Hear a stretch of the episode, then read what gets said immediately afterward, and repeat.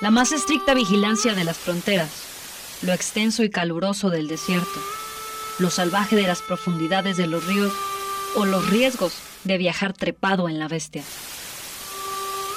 Nunca han sido, ni serán, obstáculos para el migrante. Decidido a buscar una mejor calidad de vida para su familia. Rumbo al norte.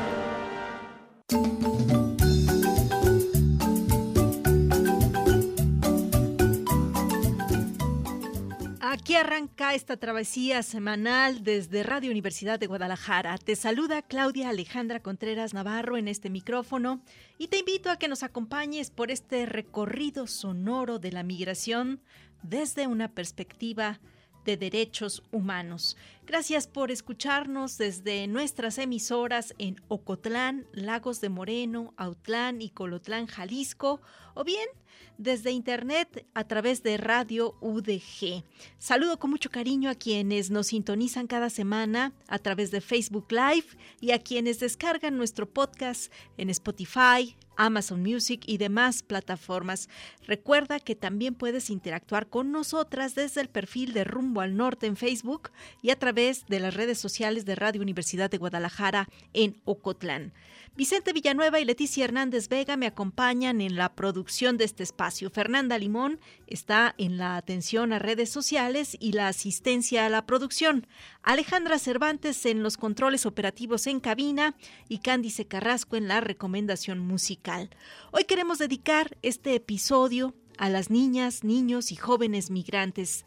Y tenemos la primicia del estreno nacional de Mi casa está en otro lugar Home is Somewhere Else, un documental animado que podrás ver a partir de este 4 de mayo en todas las salas de cine comercial de nuestro país. Platicamos con los directores de este trabajo, ellos son Jorge Villalobos y Carlos Hagerman, quienes nos comparten tres historias reales de niñas, niños y jóvenes migrantes. Escuchemos. La entrevista.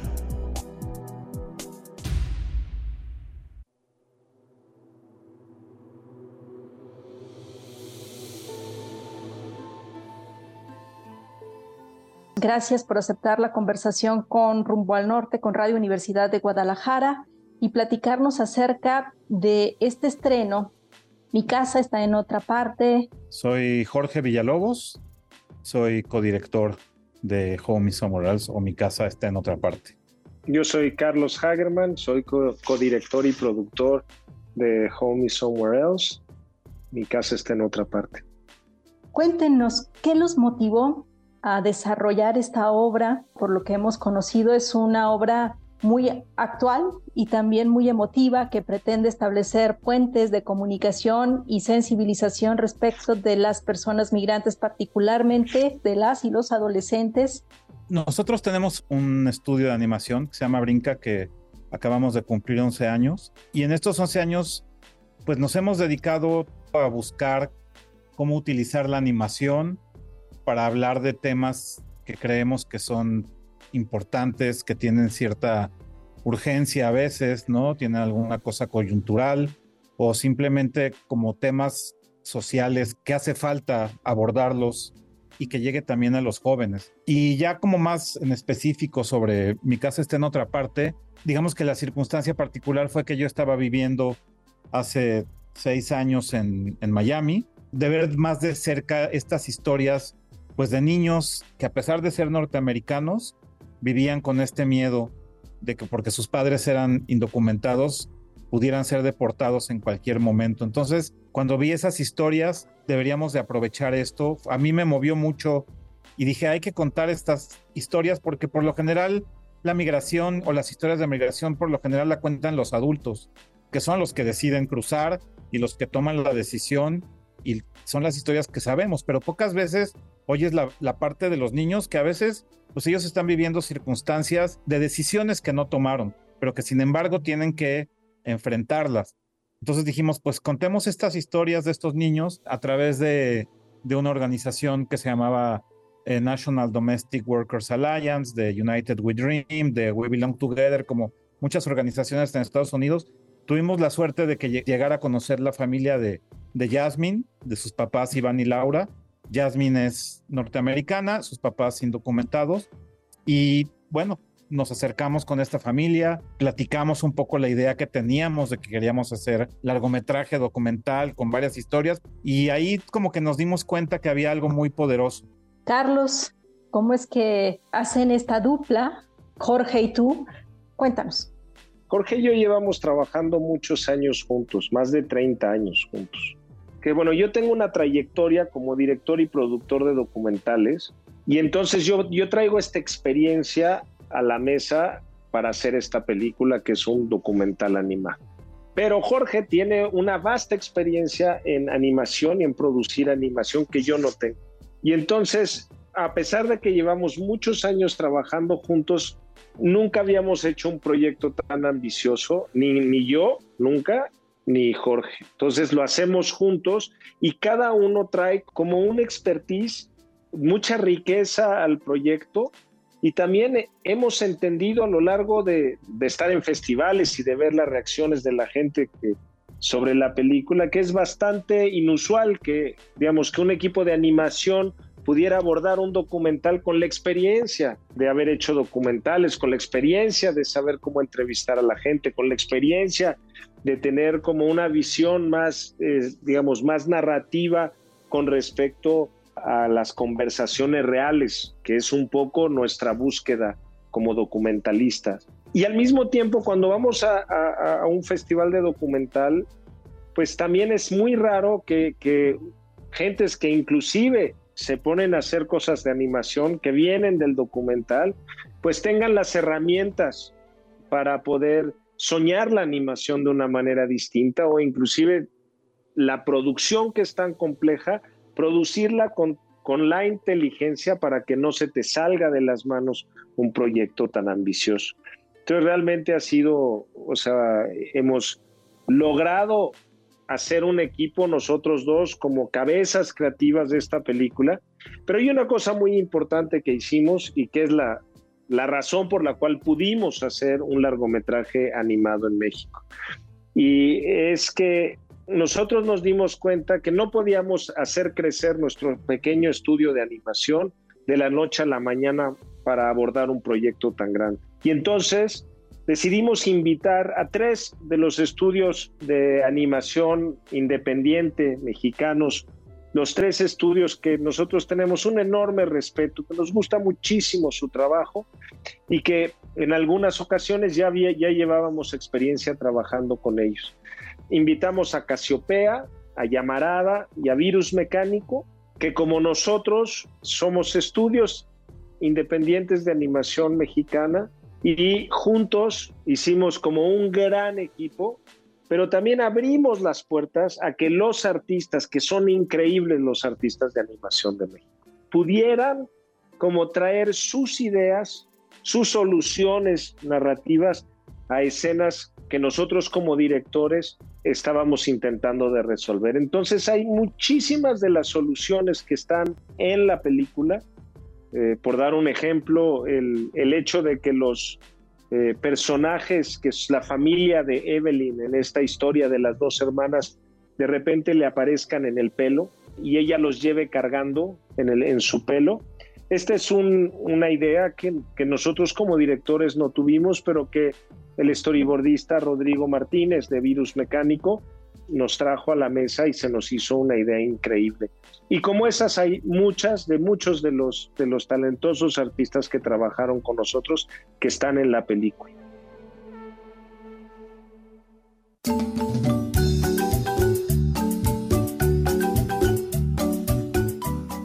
Es momento de ir a nuestra primera pausa y regresamos para seguir conversando con Jorge Villalobos y Carlos Hagerman, directores de Home is Somewhere Else o Mi casa está en otro lugar, documental animado que aborda la migración en primera persona.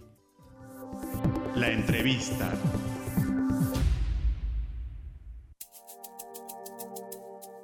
Qué interesante este trabajo que logran establecer con otros colegas, pero además hablar de migración y hablar de menores migrantes en esta época y hacerlo en animación no es tan obvio ni tan sencillo, es crítico.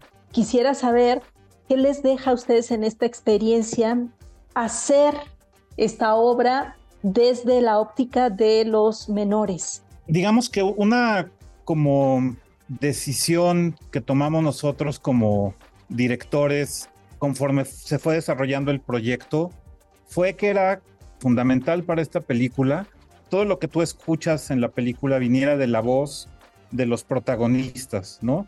Nosotros, nuestro rol como directores es, pues, conjuntar este equipo, eh, escoger las historias, hicimos las entrevistas, hacer que esta película narrativamente sea coherente, que sea entretenida, que esté bonita, que funcione, pero no quisimos como editorializarlo nosotros como el director diciendo, y entonces creemos que pasa esto, ¿no? O o algo que en algún momento estuvimos a punto de hacer porque creíamos que era buena idea, que era, bueno, pues invitemos a, escritores que, que, tengan una opinión sobre la migración, e intelectuales, académicos, luego hagamos que estos textos los lo lea un actor, un personaje que atraiga públicos. Y esto un poco era con la intención de, decíamos, ¿cómo vamos a hacer que estas tres historias se unan y habíamos pensado esto y luego nos dimos cuenta que al hacer eso estábamos dándole la voz de estas historias a gente que muchas veces no ha vivido estas historias de migración. Nosotros mismos no hemos vivido estas historias de, miedo, ¿no? De estas preguntas que se hacen en la película de ¿has tenido miedo de que tus papás desaparezcan? ¿Has tenido miedo de, ¿no? de que te despojen de tu casa? Pues nosotros afortunadamente nunca hemos estado en situaciones tan tan vulnerables. Entonces por eso era importante que todo lo que se oyera en la película viniera de lo que los protagonistas decidieron contar. No hay un guion, nunca hubo una dirección de decir, y ahora dilo así o ahora mejor eh, dilo de esta manera. No hay actores, obviamente, no hay, ¿no? Todo lo que se oye es, es la voz de los personajes. Y luego sustituyendo esta idea original que teníamos de este como narración escrita, pues de pronto nos dimos cuenta que Lalo, que es el protagonista de la tercera historia, que él es un poeta y es un artista y un cineasta, pues él era la persona indicada para él presentar las historias y él ser el, hilo conductor, porque a pesar de que son poemas que él escribió, al final vienen de, de su experiencia propia como deportado. Entonces de esa manera al final tú, después de ver la película, pues te das cuenta de que acabas de estar en una experiencia en la que todo lo que te, te acaban de contar viene de las experiencias personales de estas familias y que no hay nada como, como nosotros queriendo llevar el discurso hacia un lugar o una agenda, nada, es estas familias decidieron contar esto y obviamente todo el tiempo buscando pues que haya una conexión emocional, porque entonces todas esto, todo esto que cuentan estas familias pues de pronto parecen cosas muy cotidianas y a veces cosas que podría decir, pues, ¿por qué me está contando que se fue a un picnic? ¿O por qué me están contando que les gusta hacer tamales? ¿O por qué me está contando que pasó una noche viendo venados en un estacionamiento, ¿no? Y luego te das cuenta que esas cosas de la cotidianidad son lo que le dan como esta carga emotiva a las historias y con las que la gente se emociona, ¿no? Y que cuando el público ve una escena de eh, Elizabeth viendo cómo su abuela hace tortillas y cuando ves cómo la tortilla se infla, pues hay mucha gente que en ese momento conecta con la con estos recuerdos de México de haberse comido una tortilla, pero todo va como por esa parte, como por una conexión emocional más que de datos o estadísticas o tantos inmigrantes o tantos como que nos quisimos alejar de eso y nos quisimos concentrar en lo que en la experiencia de vida de nuestros protagonistas y de estas familias que tuvieron la confianza en nosotros para contarnos sus vidas. Eh, otra cosa que es muy importante, que era muy importante para nosotros, es que tú le incluiste en tu pregunta, queríamos hacerlo a través de la animación para poder llegar a públicos jóvenes.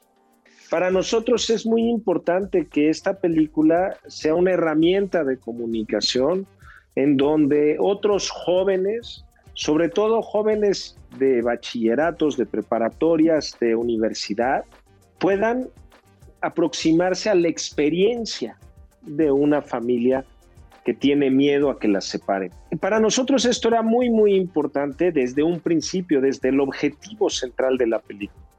Y entonces que también las escuelas, los institutos, las universidades encontraran en Home Somewhere Else o Mi casa está en otra parte una herramienta de comunicación para tratar estos temas. Porque creemos que es muy importante el generar empatía para este tipo de situaciones de vida. Es decir, los deportados son muchos en México, cada vez son más, pero hay un estigma y los mexicanos los ven con estigma, como si hubieran hecho algo mal y por eso están deportados aquí. Y entonces, si un joven que a lo mejor no está cercano al tema de la migración puede ver la historia de Lalo, por ejemplo, puede sentir empatía y puede desde ese momento en adelante construir una visión adulta en el inmediato futuro ya que siendo jóvenes están creando su identidad social, ver distinto a los deportados, ver distinto a la experiencia migrante de Estados Unidos. Entonces, este era y sigue siendo un objetivo muy grande. Por eso estamos haciendo en este momento guías de estudio que acompañen a la película para, para cuando la película se pueda mostrar en universidades. Ya tenemos las guías de estudio en inglés para Estados Unidos y ahora estamos haciendo las guías en español para México y Latinoamérica. O sea, sí queremos ir un poco más allá con esta película. Y lo que más nos gusta es que a través de los festivales en los que hemos estado y de los públicos que han conocido la película, nos hemos dado cuenta, o sea, que parecería que estábamos intentando de que esta película se vea para escuelas, pero también es una película que puedes ver y que es entretenida y que te dan ganas, te, te emocionas, a veces te sale una lágrima y que el público también pueda tener este acercamiento y este y ojalá pueda llegar a desestigmatizar a cómo se ha tratado generalmente el tema de migración. Y cuéntenme para cerrar, ¿dónde se va a presentar? Cómo va a ser el circuito, dónde se puede apreciar. Se estrena efectivamente el 4 de mayo en cines de la República Mexicana.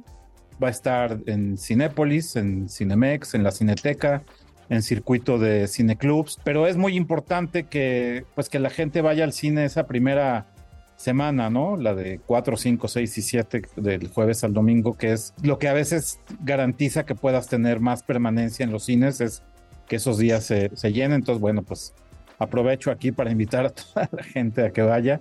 Entonces, a todos los que nos estén escuchando, vamos a estar presentando la película Home Somewhere Else. Bueno, pues les deseamos mucho éxito. Estas propuestas no son tan comunes, es decir, no hay esta posibilidad de estar tan de cerca con este tipo de obras, y hablaban hace un momento de un estudio que están haciendo, eh, tanto en Estados Unidos como en México, supongo lo harán para la recepción de esta película, ¿es así? O sea, es una guía que vamos a compartir con los maestros para que los maestros, después de ver la película, puedan tener una guía de temáticas y una serie de preguntas eh, opcionales y una información adicional de la situación eh, migrante y que ellos puedan preparar el visionado con lo, eh, antes de hacer el visionado con los estudiantes y para que después del visionado puedan establecer una comunidad de diálogo con ellos y le puedan sacar provecho y que haya un diálogo filosófico acerca de los temas que la película trata. Esa es un poco la intención de tener un material de apoyo para los profesores y por supuesto también para las funciones comunitarias en su caso. Pues muy interesante el trabajo, felicidades, enhorabuena, que les vaya muy bien. Estaremos muy atentos de lo que se genere luego de esta presentación. Les deseamos mucho éxito a los dos, Jorge y Carlos. Muchas gracias por conversar con Rumbo al Norte. Muchas gracias. Muchísimas gracias, Claudia.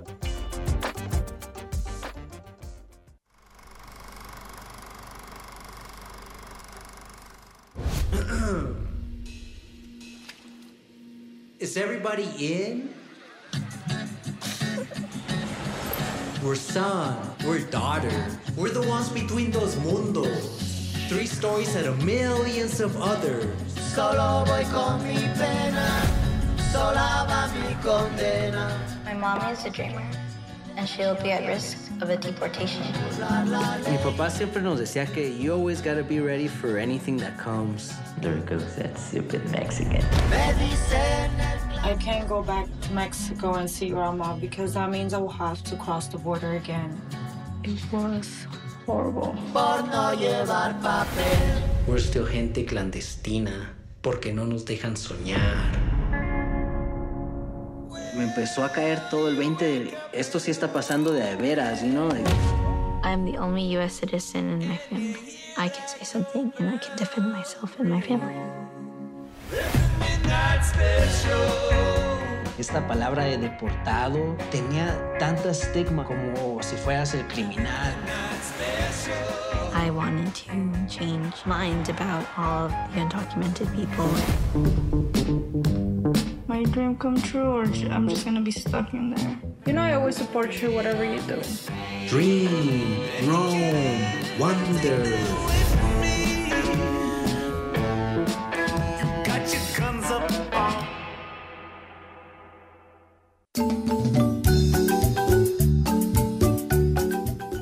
Pues ya lo sabes, del 4 al 8 de mayo las salas del cine comercial exhibirán este interesante trabajo de documental animado.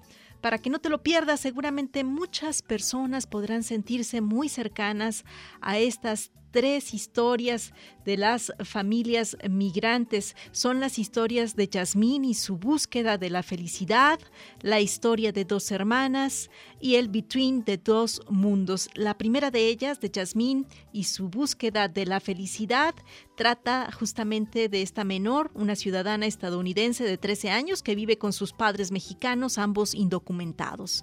Vive también con la posibilidad real de ser separada de sus padres en cualquier momento, pero en vez de rendirse al miedo se convierte en la defensora de los derechos de su familia y llega a dar un discurso en frente de la Casa Blanca. La historia de dos hermanas, en cambio, trata de Evelyn y Elizabeth, quienes son las mejores amigas, pero Evelyn, una de ellas, carga con la enorme responsabilidad al ser la única ciudadana estadounidense de su familia. A medida que se adentra en su vida adulta, esta situación provoca confusión y dolor. Es la historia de muchas familias migrantes en la Unión Americana que tienen algunas de ellas la nacionalidad estadounidense y otra y otras no. Y tenemos también la historia de Between Dos Mundos de José Eduardo Aguilar, quien además da la voz, es el hilo conductor de esta historia documental animada. Él es José Eduardo Aguilar, les decíamos, quien llegó a Estados Unidos con sus padres cuando él tenía apenas ocho años. Creció en Utah, donde vivió una infancia como la de muchos otros chicos estadounidenses, pero a los 23 años lo arrestaron de forma aleatoria y luego fue deportado. Él nos cuenta esta nueva vida en México y cómo encontró en el spoken word una vía de expresión para dar representación a una generación de deportados mexicanos que fueron separados de sus familias en la Unión Americana. De eso va este interesante trabajo que hoy les estamos contando en esta primicia que nos regalaron los realizadores, los directores de este trabajo documental animado, Jorge Villalobos y Carlos Hagerman. Y bueno, vamos a un corte nuevamente para compartirte mucho más sobre niñez migrante. Estamos en rumbo al, en rumbo al norte. Volvemos. Gracias por interactuar con nosotras. Soy Claudia Alejandra Contreras Navarro y estás escuchando Rumbo al Norte, un programa dedicado a hablar de la migración desde una perspectiva de derechos humanos. Hoy estamos hablando de niñez migrante y nuestra compañera Fernanda Limón y Leticia Hernández Vega han preparado distintos materiales que en un momentito más te vamos a compartir. Pero antes vamos a escuchar un poco de la música del soundtrack que tiene esta película documental animada que estamos hoy compartiéndote a ti, que es Mi casa está en otro lugar o Home is Somewhere Else, y vamos a escuchar justamente a Manu Chao.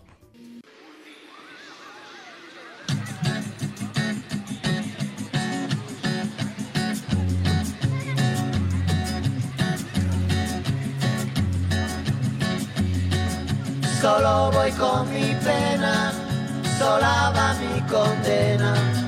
Correré mi destino para burlar la ley, perdido en el corazón de la grande Babilón. Me dicen el clandestino por no llevar papel. Pa' una ciudad del norte yo me fui a trabajar. Mi vida la dejé Ceuta y Gibraltar. Soy una raya en el mar, fantasma en la ciudad. Mi vida va prohibida, dice la autoridad. Solo voy con mi pena, sola va mi condena. Correré mi destino por no llevar papel, perdido en el corazón de la grande Babilón. Me dicen el clandestino, yo soy el quebra ley. Mano negra clandestina, peruano clandestino, africano clandestino, marihuana ilegal.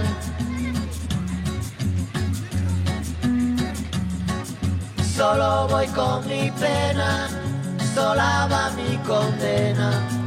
Correré mi destino para burlar la ley, perdido en el corazón de la grande Babilón.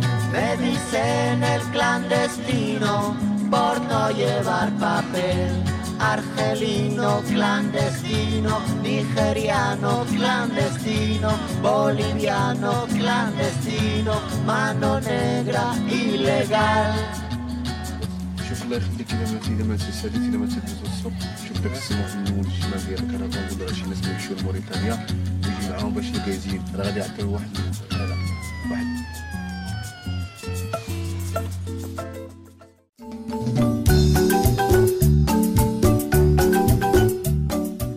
Está música que es parte de la banda sonora de este trabajo que estamos hoy compartiéndote y que estamos también recomendando a todas y todos para conocer parte de las historias de la niñez migrante.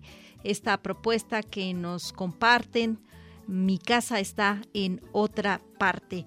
Y es momento también de escuchar el comentario editorial que sobre el tema tiene para nosotros esta tarde la doctora Leticia Hernández Vega.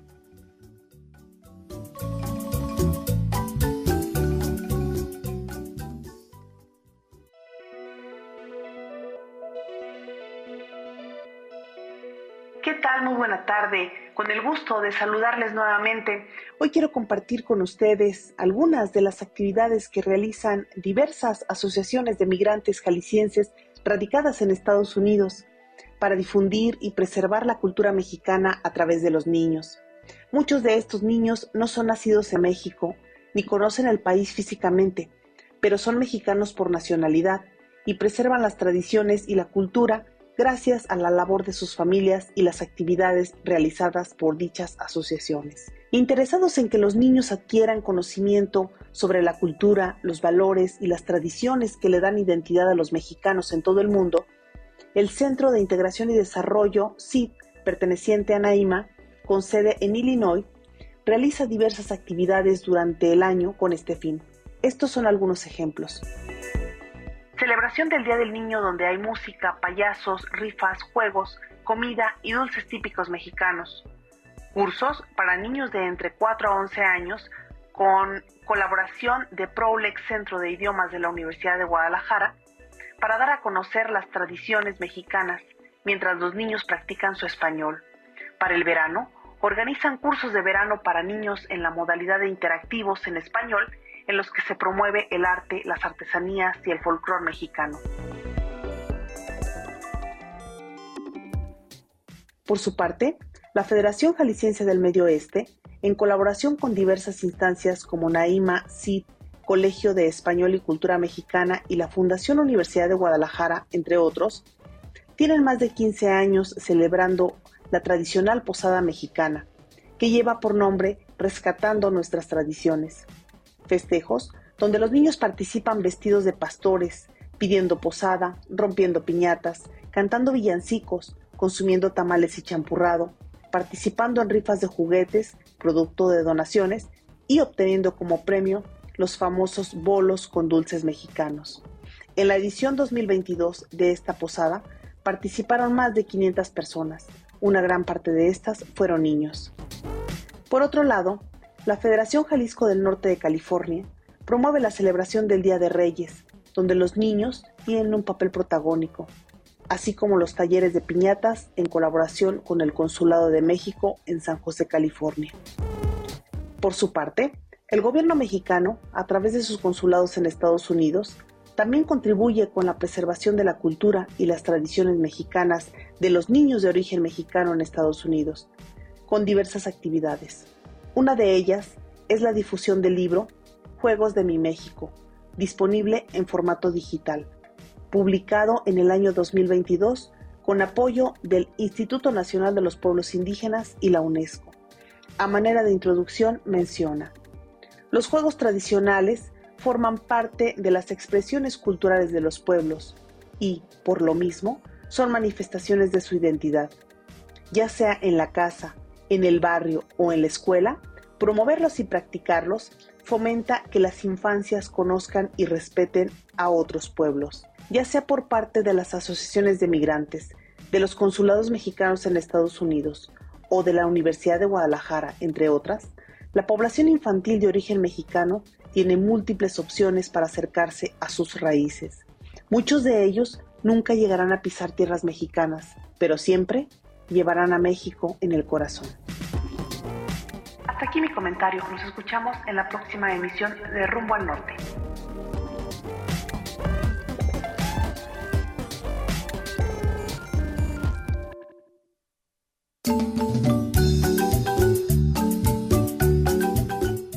Gracias a nuestra coproductora Leticia Hernández por enriquecer la conversación y traernos a la mesa estas iniciativas que suman a los esfuerzos para reforzar la identidad y la cultura mexicana entre la niñez migrante en la Unión Americana, en colaboración con organizaciones de la sociedad civil, fundaciones y otras instituciones públicas y sociales. Y siguiendo esta ruta, les presentamos más esfuerzos para entender los muy distintos y difíciles contextos de la migración de niñas, niños y adolescentes migrantes. Fernanda Limón nos ofrece esta mirada. Escuchemos.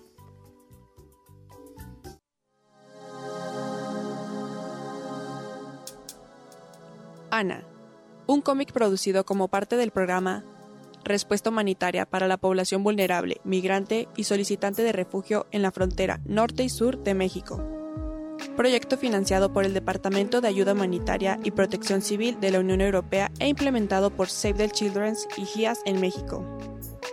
Save the Children busca impulsar avances relevantes en la forma en que el mundo percibe, convive y trata a los niños, niñas y adolescentes, para así generar un cambio inmediato y duradero en sus vidas. Esta organización internacional, sin fines de lucro, trabaja por la protección de personas refugiadas y ayuda a reconstruir sus vidas en condiciones de libertad y seguridad. En México, IAS proporciona servicios integrales a población en contexto de movilidad dentro del país. Este cómic habla sobre la historia de una niña que huye de Honduras junto con su familia, para así salvar sus vidas, pues emprenden el doloroso camino de la migración forzada rumbo a los Estados Unidos. Y como se puede leer en esta obra, la historia de Ana es un esfuerzo para sensibilizar a toda la sociedad sobre la situación de la niñez migrante y dar a conocer el trabajo que realiza la sociedad civil. También es un llamado para proteger y defender los derechos humanos de niños, niñas y adolescentes migrantes y solicitantes de asilo y refugio. No importa el origen, el color de piel, el idioma o quiénes son sus padres o madres. Las niñas y niños merecen vivir su etapa de vida plenamente, libres de todo peligro. Este cómic se encuentra de manera gratuita en apoyo.savethechildren.mx.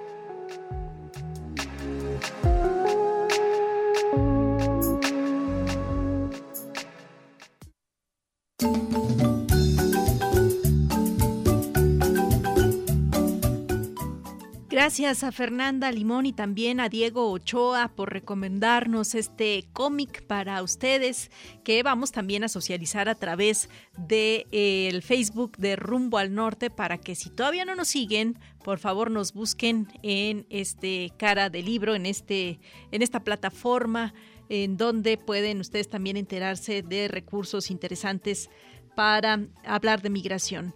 Te invito a que nos compartas tus comentarios y opiniones a través del 800-633-8100, la ADA Nacional Gratuita, y también desde nuestras redes sociales en arroba radio UDG Ocotlán. Retomamos la conversación. En este episodio hablamos sobre niñez migrante. Yo soy Claudia Alejandra Contreras Navarro y te invito a escuchar la siguiente información que nos prepararon los coproductores Leticia Hernández y Vicente Villanueva sobre la niñez migrante en el estado de Jalisco, un reporte que publica la Organización Internacional de las Migraciones en nuestro país. Jalisco, tierra de oportunidades, del tequila y los charros, de hombres bien parecidos y mujeres hermosas, pero también de niños niñas y adolescentes en tránsito, de menores acompañados y no acompañados en situación de migración. Casi el 60% de los municipios de Jalisco son considerados de muy alta y alta intensidad migratoria. Por el estado cruzan dos rutas de tránsito de personas migrantes mexicanas y centroamericanas, ambas trazadas por las vías ferroviarias provenientes del estado de Guanajuato. La primera llega a Tijuana y la segunda a Ciudad Juárez. El Salvador, Honduras y Guatemala son los países de origen de la mayoría de los menores acompañados y no acompañados que transitan por el estado de Jalisco rumbo a Estados Unidos. En Jalisco existen siete instrumentos normativos estatales en materia de protección a la niñez migrante, entre los que se encuentran la Constitución Política del Estado de Jalisco, la Ley de Protección y Atención de los Migrantes en el Estado de Jalisco y la Ley de los Derechos de Niñas, Niños y Adolescentes en el Estado de Jalisco, entre otros. También existe la PPNNA, Procuraduría de Protección de Niñas, Niños y Adolescentes, instancia que se encarga de prevenir, atender e intervenir problemas de la niñez migrante durante su tránsito por el Estado. En Jalisco, diversas instancias atienden a niños, niñas y adolescentes migrantes bajo cuatro condiciones. 1. Usuarios de los servicios y programas estatales actuales. 2. Migrantes en tránsito y solicitantes de refugio. 3. Migrantes retornadas y o binacionales. Y 4. Hijas e hijos de personas migrantes internos por motivos de trabajos temporales. Depresión, crisis de ansiedad, abandono y violencia son los padecimientos detectados en la niñez migrante que atraviesa el territorio jalisciense. Por Jalisco, atraviesan niños y niñas migrantes menores de 11 años acompañados de uno de sus padres, pero también adolescentes de entre 16 y 17 años no acompañados por ningún familiar. En el área metropolitana de Guadalajara se identifican cinco albergues que atienden a población en contexto de movilidad. FM4 Paso Libre, Casa Migrante El Refugio, Casa Escalabrini Guadalajara, Albergue Arcoiris y el Albergue de las Voluntarias Vicentinas. Cuatro son los espacios especializados para la atención de la niñez migrante en el estado de Jalisco. Estos son Ciudad Niñez, Centro de Reunión y Atención para las Mujeres, Área de Atención a las Personas Migrantes de la Comisión Estatal de Derechos Humanos Jalisco, y la Ventanilla de Atención a Personas Migrantes Tlajomulco. Acompañados y no acompañados, los menores migrantes que transitan por el territorio jalisciense encontrarán instrumentos legales, espacios especializados y refugios para la atención de sus necesidades y el respeto a sus derechos humanos. Información obtenida del documento Análisis de situación de la niñez y adolescencia migrante en Jalisco, editado por la Organización Internacional para las Migraciones 2021. Para Rumbo al Norte, Vicente Villanueva.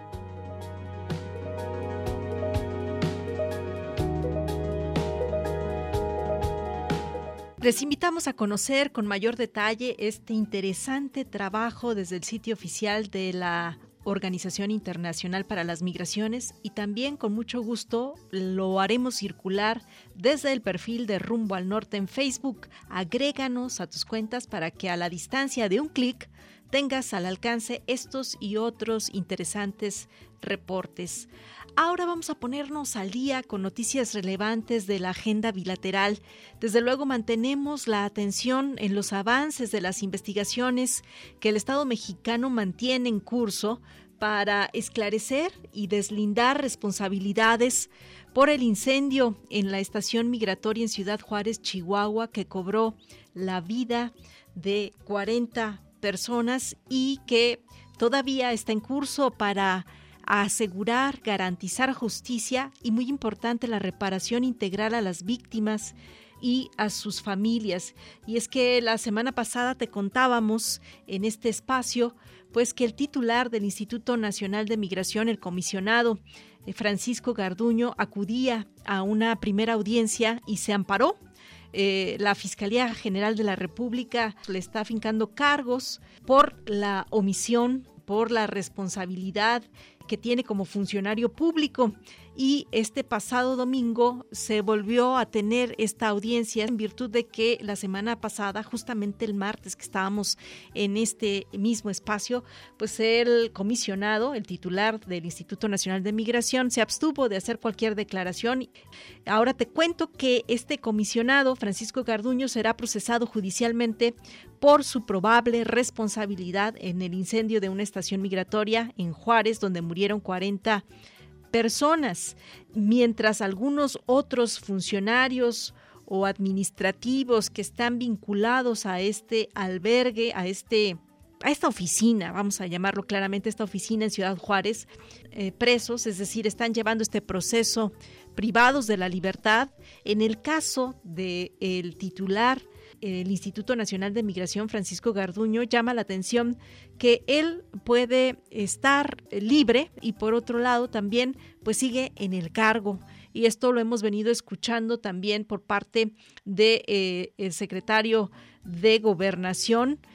Seguimos esperando todavía por parte del Estado mexicano se determinen responsables y también el Estado mexicano avance en la reparación del daño. También no queremos dejar pasar la oportunidad para hablar de otra noticia que está en la agenda binacional y es la que tiene que ver con la extinción del título 42 y el repunte en la migración. Y ante esta situación, autoridades de México y Estados Unidos eh, dijeron que van a revisar hoy martes en Palacio Nacional opciones ante la desaparición de este mecanismo, lo cual releva la alta prioridad que tiene para ambos gobiernos. Y hay que estar pendientes de los eh, acuerdos que aquí se definan.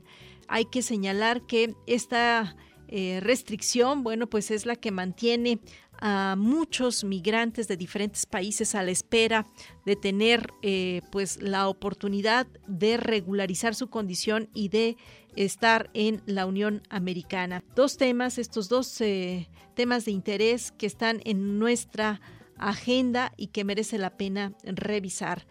Por otro lado, no queremos dejar la pasar la oportunidad para destacar el nombramiento de Julie Chávez en la próxima campaña política para buscar la reelección del presidente Biden en el vecino país del norte. Fernanda Limón nos cuenta los detalles.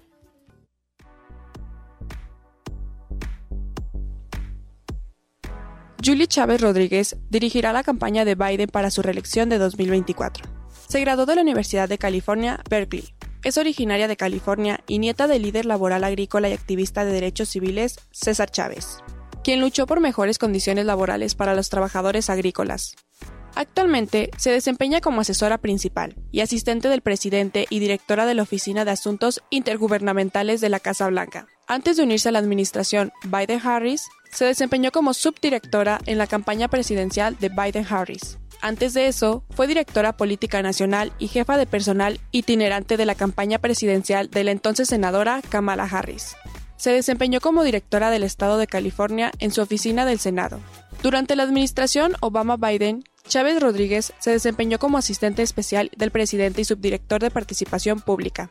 También trabajó en el Departamento del Interior como directora de empleo juvenil y como subsecretaria de prensa del exsecretario del Interior, Ken Salazar.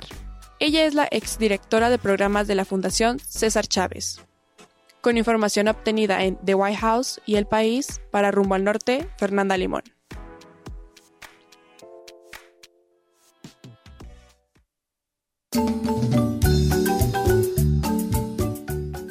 Agradecemos a Fernanda Limón y a Vicente Villanueva por apoyarnos en la preparación de estas piezas.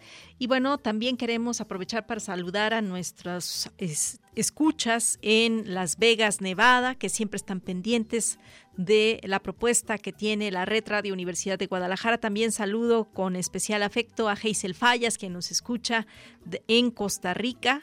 Muchísimas gracias por estar en la sintonía de la Red Radio Universidad de Guadalajara. A mis compañeros y colegas también de la Universidad de Guadalajara, muchísimas gracias por estar en colaboración y eh, eh, compartiendo este programa.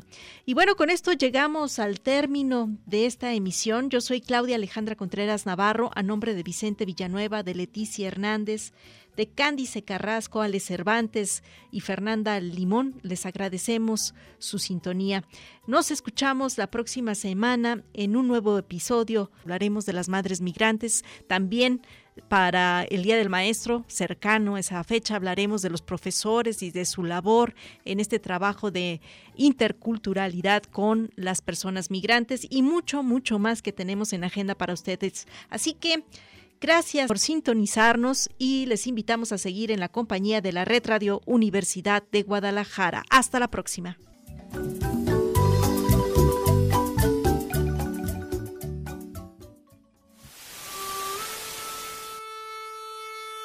La más estricta vigilancia de las fronteras, lo extenso y caluroso del desierto, lo salvaje de las profundidades de los ríos o los riesgos de viajar trepado en la bestia nunca han sido ni serán obstáculos para el migrante. Decidido a buscar una mejor calidad de vida para su familia. Rumbo al norte.